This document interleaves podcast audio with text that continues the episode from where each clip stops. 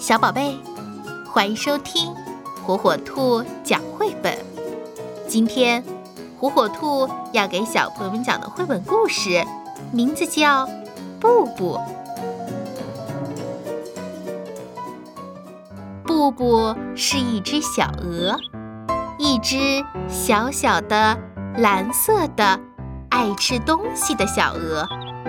布布喜欢从早吃到晚。天天如此。早晨，他吃掉他食盆里所有的东西，好吃。他总是这样说。布布去拜访母鸡们，狼吞虎咽地吃它们的谷子，好吃。布布去拜访山羊，把他的嘴伸进了山羊的食槽里，好吃。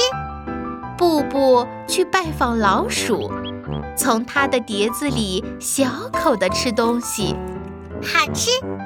每个下午，布布到池塘去游个泳，他尝了尝杂草，他说：“好吃。”布布是一只好奇的蓝色的小鹅。